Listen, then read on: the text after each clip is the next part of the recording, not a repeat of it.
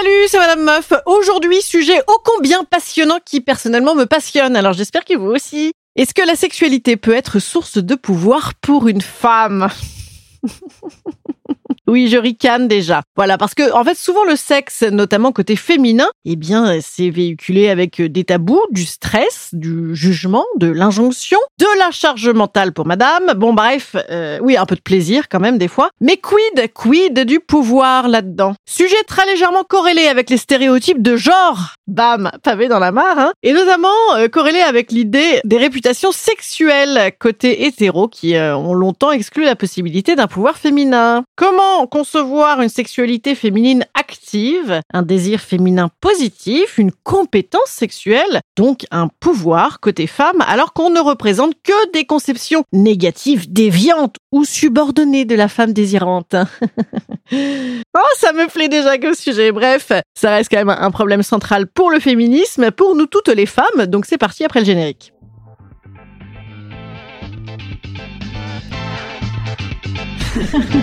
Salut, c'est Madame Meuf. Et bam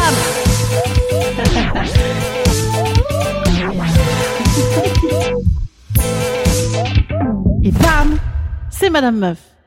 Vous ne le savez peut-être pas si vous n'êtes pas connecté 24/7 sur mon Instagram, ce qui est vraiment dommageable pour vous parce que vous ratez.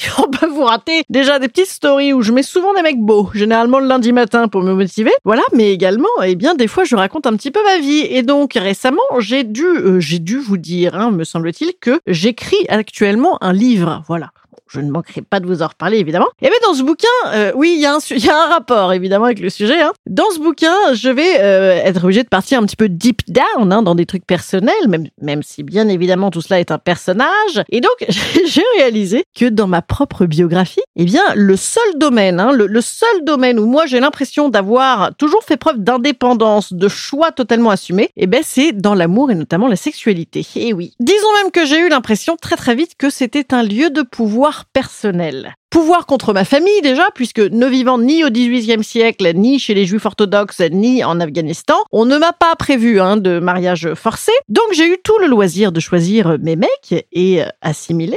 Notamment dans l'objectif de faire un petit peu chier. Hein. Moi j'avais vraiment, j'avais vraiment le profil favori, c'était le profil crispant pour parents. Ah, ça, ça c'était mon truc. Et puis évidemment, bah, j'ai aussi rapidement compris que l'attribut femme, ou en tout cas les attributs féminins, donnaient du pouvoir sur les mecs. Hein, ça oui, je l'ai vu dès la première poussée de boobs. Mais là, je réalise en écrivant ça que tout ça, c'est un petit pouvoir en relation aux autres, en fait, un petit euh, fuck you, I won't do what you tell me. Mais est-ce que c'est vraiment du vrai, vrai, vrai pouvoir affirmé? Alors reprenons un petit cours de sociologie, psychologie, euh, normativité. Dans les représentations aujourd'hui, on a encore une conception très très normative hein, de ce que ça devrait être d'être masculin ou d'être féminin ou féminine. Hein. On travaille à casser ça, mais bon, disons que c'est encore les prémices et que c'est compliqué encore hein, vis-à-vis de, de, certains réacs. Et donc, concernant la sexualité, eh bien, on a clairement une double norme de comportement sexuel pour les hommes et pour les femmes. là, je parle évidemment de la norme donc de l'hétérosexualité. Hein. Moi, j'en ai rien à foutre de la norme, mais bon, voilà, il se trouve que c'est tout de même représenté comme ça.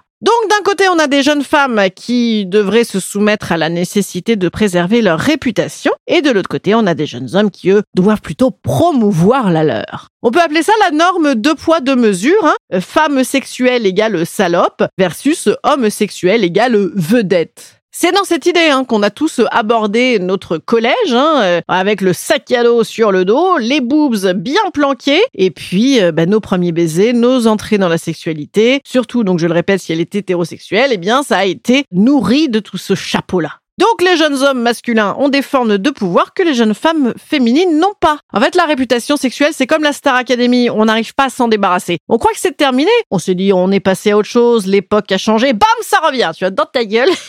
c'est tellement induit que les autres nous foutent la pression, mais surtout, bien sûr, pire encore, eh bien que c'est un peu comme le ah mais je m'épile pour moi. eh ben non que tu t'auto-fous la pression pour toi, tu es convaincu que tu, tu aimes ça. Voilà. Ah ben non mais je vais pas trop coucher, je vais avoir l'air d'une salope. Voilà, ça y est, hop, tu l'as avalé, tu le recraches. On se soumet donc nous-mêmes à cette idée. Et donc on veut, nous, les jeunes nanas, quand on rentre dans la sexualité, éviter que les autres nous considèrent comme une salope qui le porte sur elle. Bien sûr. Cette violence-là, elle vient des autres hommes, elle vient des autres femmes, et bim bam boum, je viens de le dire, elle vient de nous-mêmes, hein, comme un buvard. Et donc, eh bien, elle s'étale comme ça, négativement, dans notre self-esteem. Moi-même d'ailleurs, dans ma prime jeunesse, j'avais une réputation d'allumeuse. Alors, allumeuse, je t'explique pour toi de la génération Z, ça voulait dire oh, une petite euh, salope qui va même pas au bout. Voilà, ce qu'on appellerait aujourd'hui le consentement, bien évidemment. Donc, dans ma petite ville de province, quand j'ai commencé euh, ma vie amoureuse et sexuelle, j'avais quand même écopé pas mal de mecs, mais pas jusqu'au bout, hein, comme on dit. Euh, j'avais pas vraiment fait de sexe. Bon, en fait, maintenant, depuis qu'on a changé un tout petit peu les critères, hein, eu égard à la pénétration, j'avais déjà fait pas mal. Bon, et donc, eh bien moi, dans mes critères de choix d'études, il y avait me casser de cette ville pour repartir à zéro en réputation. D'ailleurs, moi encore aujourd'hui, j'ai des tonnes de meufs que je connais qui souffrent encore de ce dont elles ont souffert de réputation quand elles étaient jeunes. Ben, c'est les nanas, vous savez, celles qui assumaient leur sexualité comme un mec. Oui, ces expressions sont terriblement terribles, mais elles expriment hyper bien la normativité masculine penser comme les garçons, c'est ne pas se soumettre à la féminité normative et baiser comme un garçon, eh bien c'est laisser euh, à son plaisir, à je sais pas l'animalité sans doute, hein. Voilà, et surtout ben, c'est ne pas avoir peur du contre-coup social. Alors, euh, même si je vous entends pour certains mecs là avec vos porte-voix de Not men, not all men, ben je vais vous rassurer pour vous faire plaisir. Oui, il y a des mecs qui ne se coulent pas dans le bronze de la norme masculine comme euh, méga baiser et super beauf, mais bon, ben personne ne peut négliger quand même sa prévalence et sa puissance, n'est-ce pas? Not all men, oui, mais quand même beaucoup. Voilà. La sexualité, donc, c'est une norme de puissance pour les hommes, et par contre, l'expression du désir, ça n'est vraiment pas compatible avec la féminité. Alors que le désir, c'est quoi? Mais dis donc, c'est quoi? Rappelons-nous. Eh bien, le désir, c'est l'action, c'est la vie, c'est la force, c'est la liberté. Le, désir est un conatus d'auto-affirmation. oui, je me suis totalement abonné à Philomag, j'avoue. Voilà, bref, le désir est pouvoir. Moi, j'ai pris le désir dans sa forme décrite par Spinoza et non dans sa version platonicienne où le désir est manque. Hein. Non, je l'ai pris comme désir est action, voilà. Hein. Ou dans sa version Montaigne, voilà. c'est vrai, en plus, je dis même pas des conneries. Bref, pour moi, donc, eh bien, le désir, ah, pour moi, voilà, pour moi, c'est plus simple que les citations. Pour moi, le désir, c'est l'action. L'action, c'est le pouvoir. Et d'ailleurs, euh, tout ça, eh bien, ça se confirme, hein, toujours dans notre entrée dans la sexualité. Les mecs, eux, quand ils ont leur première relation sexuelle, c'est ouais, c'est bon, voilà un bon truc de fait, check, je vais pouvoir le dire aux copains, je suis un homme, un vrai. Et puis nous, les filles, il faudrait que ce soit ah, j'attends le bon, j'attends le bon. Moi-même d'ailleurs, j'ai pas du tout fait ça. Et non, pas du tout. Moi aussi, je voulais euh, faire euh, ce truc, voilà, qui est une bonne chose de fait avec quelqu'un dont on n'a rien à foutre. Et oui. Et alors, bon, ben, on était très contents. Et donc aujourd'hui, la parole se libère hein, quand même sur le désir des femmes. On a d'ailleurs découvert le clitoris il y a 10 minutes. Il y a des vibromasseurs euh, qui, vous avez vu, ne rentrent même pas dans la zézette. Ça veut dire quoi? Qu'il y aurait, il y aurait des plaisirs sexuels à l'extérieur du vagin? C'est pas vrai. Voilà, il y a, y a, de plus en plus de femmes qui en savent beaucoup sur la sexualité. Il y en a même euh, certaines qui en savent plus que vous, messieurs les hétérosexuels. Euh, vous savez, les mecs hétéros catégorie boom boom boom boom, I want you in my room. Je les appelle comme ça, moi. Alors avec ce prisme qui s'inverse, est-ce que les femmes prennent le pouvoir? Est-ce que, est-ce que les hommes se sentent menacés hein? C'est surtout ça, vraiment, vraiment le grand danger. Eh bien, revenons quand même un petit peu à nos stéréotypes et à la normativité hétérosexuelle, où la femme sexuellement désirante est représentée comme une mauvaise femme, ou comme une femme euh, objet, disponible, ou en tout cas comme un moyen du désir des hommes, mais en tout cas toujours subordonnée à la sexualité masculine. Est-ce que c'est encore le cas aujourd'hui? Ben un petit peu quand même, parce que aujourd'hui on entend que des femmes ont du pouvoir sexuel sur les hommes. Ça implique donc quoi? Ben un petit pouvoir de chambre à coucher, une capacité de négo. Tiens, si je te suce, tu viderais le lave-vaisselle, vous voyez? Alors vous vous dites, elle caricature. Mais pas tellement. C'est corrélé avec cette idée de derrière un grand homme, il y a une femme.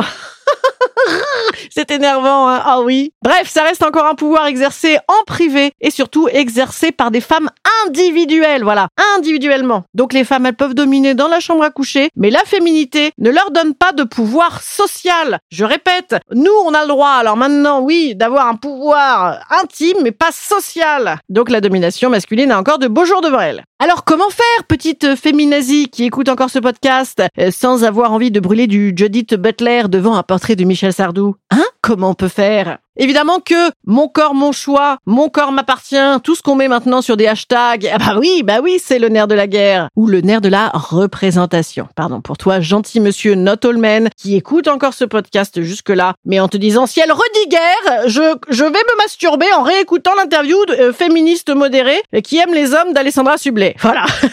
J'exagère parce que moi aussi d'ailleurs, je pourrais tout à fait me masturber avec plaisir devant l'interview d'Alessandra Sublet à condition d'enlever le son. Bref, comment qu'on fait alors pour avoir les moyens de se hisser à l'égal des hommes au niveau de la sexualité et de ses représentations? Eh bien, il faut déjà qu'on soit en mesure de revendiquer notre propre expérience, d'en parler, d'assumer notre corps comme le lieu de nos propres désirs peut-être que des podcasts comme le mien, ça peut jouer. Gna, gna, gna. Mais bien sûr qu'il y a plein de podcasts maintenant là-dessus, il y a plein de pages Instagram et c'est merveilleux. Mais il faut que tout le monde le fasse, voilà. Qu'on résiste aux pressions aussi qui s'exercent sur nous pour discipliner nos corps et puis être des petites femmes dociles. Oh, ce petit corset.